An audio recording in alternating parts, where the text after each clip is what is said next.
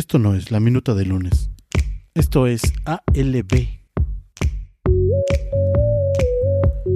Hola a todos, bienvenidos. Estamos en la cuarta entrega. Episodio 4. Muchos pensaban que no íbamos a llegar al 2. En este episodio vamos a hablar de Grecia. Y en esta ocasión va a ser de comida. Sí, Oh, sí, señores. nos han estado preguntando que qué tal está el restaurante que les, que les recomendamos, el Agapimu. La verdad es que, como les dijimos en el episodio anterior, es muy bueno, tiene mucha variedad de, de- de platillos. No estamos sponsoreados, aclaramos perfectamente, pero Un día. algún día estaremos, aunque sea de las galletitas de agua de rosas y, y, este, Ah, y cierto. avellanas. Para hablar de la comida griega tienen que pensar en grasa. Toda la comida griega tiene bastante grasa, pero eso no la hace mala. Pero grasa buena y Ah, deliciosa. Oh, sí. La carne que ellos manejan tiene ciertas características, ¿no? Y no solamente se limita a la parte de los cárnicos, ¿no? También hay, por ejemplo, yogur, el queso feta. Hay un plato que tienen en el restaurante que les platicamos, que es un queso feta que va capeado. Es una de las entradas que tienen ellos. Cuando lleguen ahí tienen que pedirlo, búsquenlo. El queso se llama saganaki. Ah, lo- los saganaki. Suena como a, como a, como bandas y, y ahora con ustedes los saganaki. Dentro de toda la comida griega, algo que resalta mucho y que no es ajeno a nosotros, increíblemente, piensen en un trompo.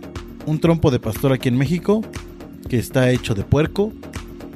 Eh, allá son trompos de cordero. No tiene obviamente el mismo marinado que se le da la carne de puerco aquí, pero ellos manejan otras especias. Al momento de pasarlo es un pan pita y lo enrollan de la misma manera, pero los ingredientes que utilizan son tzatziki, que es una preparación de yogur con ajo y pepino, y le agregan algunas otras verduras, jitomate. Probar un giro recién hecho no tiene precio. En el restaurante pueden probar también giros que están hechos con cordero. Hay otros platos, hay unas chuletas de cordero. La preparación de la carne tiene mucho que ver. Pudieras decir, ah, ¿sabes qué? Pues sabe igual que si yo preparara aquí cordero y lo compro y lo hago igual. Y algo que de lo que siempre van a estar orgullosos los griegos es de eso, ¿no? De la comida. Fuimos a uno de los restaurantes más antiguos en Atenas. Se llama Bayraktaris. Y obviamente son como parte de la comunidad. Algo que nos tocó ver fue cuando una persona en situación de calle llegó a pedir por el encargado o el dueño. Sin dudarlo, lo mandaron con la persona que estaba entregando los giros. Le hicieron un giro con todas las, eh, con todos los ingredientes. Y lo escogió. Ah, sí, y él escogió qué es lo que le iba a poner. Y vámonos. Algo también interesante que vale la pena mencionar es si no eres muy fan de los sabores fuertes, hay dos tipos de carne, o de cordero o de carnero. El de carnero tiene un sabor un poco más fuerte y es un sabor que no a toda gente le gusta. El cordero es mucho más suave, mucho más gentil con el paladar y con los sabores, por lo cual si no te gusta mucho el sabor tan fuerte, puede ser que lo mejor es que pidas uno de cordero, que los dos vale la pena. Muchos seguramente no comen vísceras, ni aquí. Las vísceras le dan otro sabor a la comida. Ese plato específico son puras vísceras, cocidas en, o más bien rostizadas en la grasa del mismo animal y es una cosa deliciosa también. Eso lo pueden encontrar también en un restaurante bastante bonito, eh, con decoración art en el centro de Atenas. Se llama Telémacos. Platillos bastante elaborados como un musaka. El musaka, imagínense, es como una lasaña, pero en lugar de pasta lleva las eh, como hojas de berenjena delgadita, rebanada, obviamente ya limpia y, y ya sacado todo el jugo que lo pueda amargar. Y se va haciendo una cama de eh, berenjena con carne molida con especias y al final se pone un poco de queso. Hay cotópulo, que es el pollo y que es una cosa magnífica que también la saben preparar muy bien con orégano, limón y otras especias. Ahora, si quieren tener un poco más de saborcito en la mesa, en cuanto a alcohol, también hay para todos los gustos y paladares. Van a poder encontrar lo más común es el uso. El uso es un tipo de anís que si ustedes eh, lo prueban les va a llevar muchísimo a ese sabor. E incluso lo que hacen siempre los meseros y en, y este restaurante Agape Moore también lo hacen es les llevan el uso y un vaso o un, caballito grande de eh, con agua. Lo mezclan y se vuelve blanco porque cuando ustedes lo ven la primera vez es totalmente cristalino. Ese les recomendamos muchísimo que lo prueben despacito, poquito, porque sí puede llegar a ser bastante pegador. Ahora que si quieren verse muy exóticos y excéntricos, también pueden probar la resina, que como bien lo dice su nombre, es una extracción de los árboles como una resina en donde se elabora un licor que les deja un sabor eh, a madera muy rico. Obviamente cuando terminan de comer no puede faltar el cafecito. Aquí es súper importante. La mayoría de las personas aquí conocemos un café fuerte, de ese que lleva el asiento en la parte de abajo de la taza, como café turco. Y ellos tienen su versión, es café griego, y es igual. Tiene el asiento en la parte de abajo de la taza.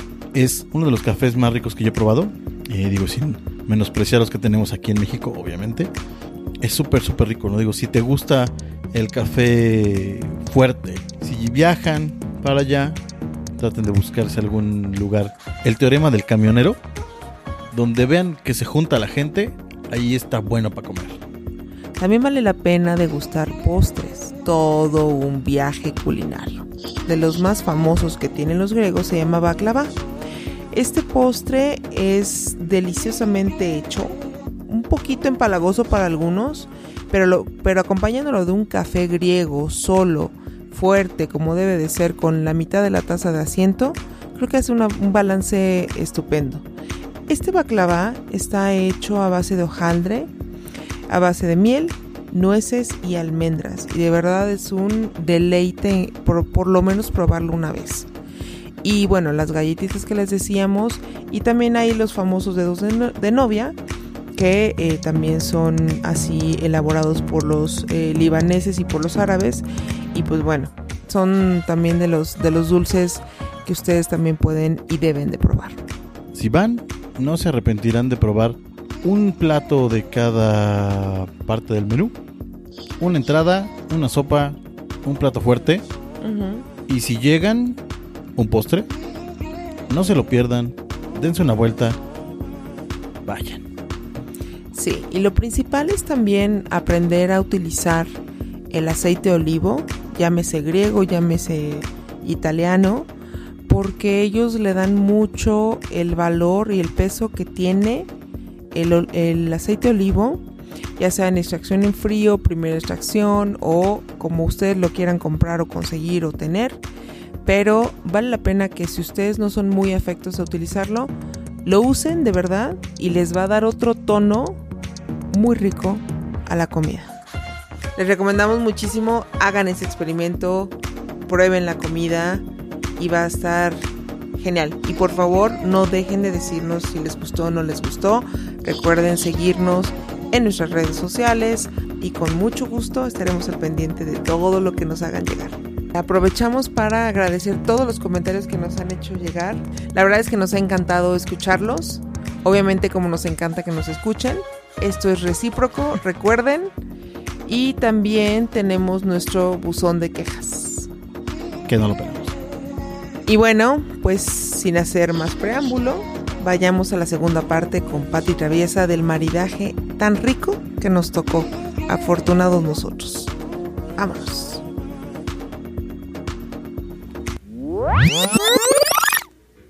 Hola a todos, les acabo de robar los micrófonos a Juanjo y a. Me apoderé de ellos. En este segundo episodio vamos a volver a hacer un maridaje con platillos típicos mexicanos. Pero como yo ya no voy a ser la sommelier y Gio ya aprendió a ser sommelier, ella es la que va a presentar el vino que vamos a degustar. Gracias, gracias Patti por esta introducción. Muy bien, pues en este episodio degustaremos el vino rosado Emotion de la región Côte de Provence, que va muy bien con la nogada de los chiles que son típicos en México. Personalmente no tengo el mejor gusto para el chile en nogada, debo de, de confesarlo, pero el maridaje en esta ocasión será muy ad hoc para nuestro mezpacho. Súper bien. ¿Qué creen, amigos? Como ya habíamos dicho que en el episodio anterior, en México la gastronomía es sumamente vasta. ¿no? Entonces, los mexicanos cocinamos insectos. Y entre esos insectos, pues están eh, los grillos, eh, ¿qué más? Este, Los jumiles. Los jumiles. La hormiga chicatana. Exacto. Y esos generalmente se, da, se, se, se maridan con vinos rosados. Correcto.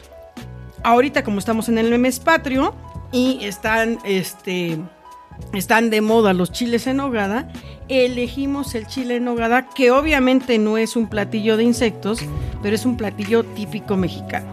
Correcto. Ahora, el chile en nogada es un, es un platillo sumamente este, Completo. completo, ¿no? Pero es una mezcla de sabores inusual. Fíjense nada más. Es el chile, ¿no? O sea, un sabor picosito, es el chile poblano. que hay que describirlo un poco más para la gente que nos escucha, que no es de México o que no está totalmente familiarizado. Es un chile poblano, que le llamamos nosotros, un chile grande, verde, eh, que por naturaleza se tiene que asar un poco para quitar la piel externa y que no sea tan duro. Exacto. Listo. Entonces es el chile picosito, que además lo hacen capeado. Pero luego también viene el- eh, este, los sabores salados, ¿no? Que provienen pues de la carne molida, ya sea de res o de cerdo o la mezcla de, de- de- de ambas este, carnes, ¿no? Y luego todavía vienen los sabores dulces provenientes del acitrón, del piñón, de la, este, Las pasas. las pasas, del durazno, del plátano macho. Bueno, entonces es un es una mezcla de sabores que pudiera ser una bomba atómica. Es muy inusual, pero es una mezcla esplendorosa y de mucho equilibrio. Correcto. Este platillo mexicano, muy típico en, en las celebraciones este, de- del mes patrio, yo lo recomiendo a mi paladar, ¿no? A mi paladar lo recomiendo con un vino rosado. ¿Por qué? Puede ser con vino rosado o puede ser con un vino tinto ligero, ¿no? Quizás un vino este, de una uva merlot este, que, que sea ligerito o un vino tinto también de una uva carmenere, también ligerito. Pero principalmente yo lo recomiendo que lo hagan con un vino rosado, porque si no, a la hora de mezclar los sabores del platillo con el vino, puedes, si, si le metemos un vino tinto muy potente, va a matar los sabores de- de- del chile en nogada. Entonces, como ya bien lo presentó Gio, el vino francés, ¿qué aromas y qué sabores, qué notas ustedes perciben en este vino? Bueno, básicamente, a diferencia del que degustamos la vez anterior, que era un vino blanco español, como bien lo comentaste, este vino tiene notas un poco más secas, es- Ujú. le- le- que le llaman normalmente, y si no me corriges, un brut. ¿no? Eh, a mi gusto, a mi particular gusto, eh, viene muy seco. No me, no me gustó tanto el sabor, porque sí es, es mucho más amarguito, digámoslo así. Y eh, a pesar de ser rosado, no tiene tantas notas dulces como, como, como se pensaría por el color, ¿no? Excelente, Gio. La verdad es que este vino no es dulce, es un vino eh, seco, es un vino afrutado, con, con- con notas de frambuesa, con notas de fresa. Sí es un vino con cierta acidez, pero la verdad es que predomina el que sea un vino seco.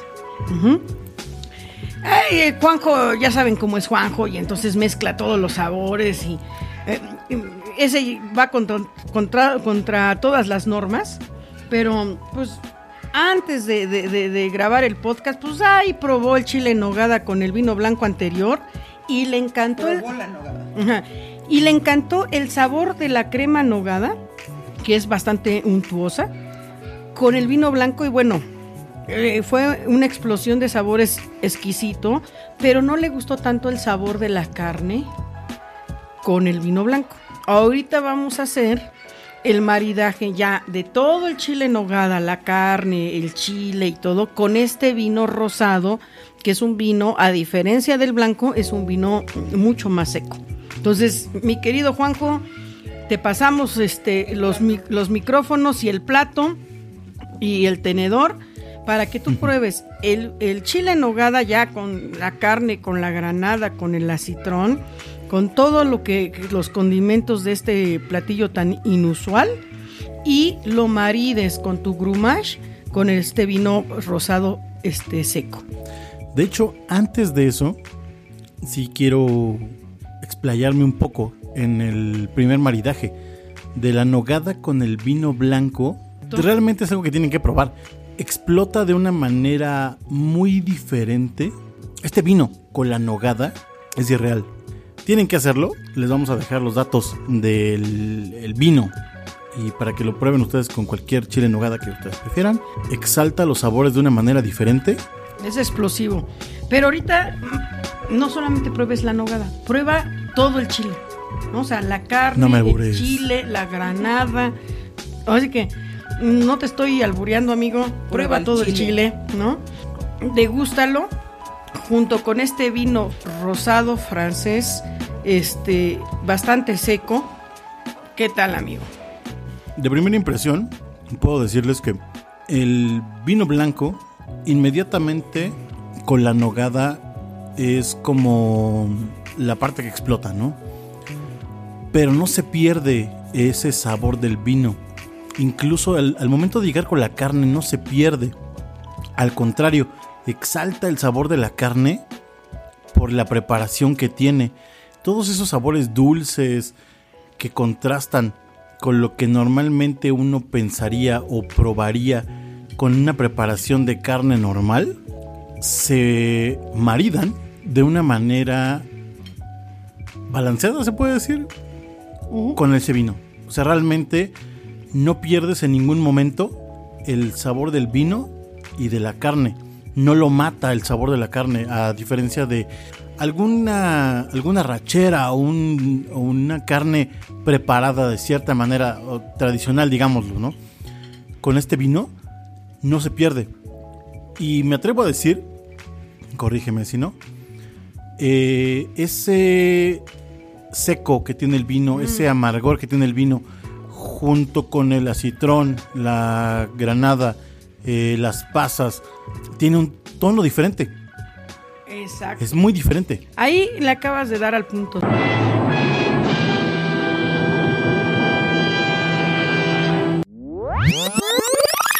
Bueno, pues como siempre agradecemos a Patti que nos haya ayudado con esta, esta explicación tan buena y de verdad inténtelo, está muy rico. No se ha acabado aquí. Nos queda otra partecita todavía en la próxima vez porque si no se nos duermen, entonces mejor lo dejamos poquito a poquito. Ha sido un gusto como siempre. ALB. Adiós. Busquen las redes sociales en la descripción del podcast y no dejen de escucharnos. Adiós.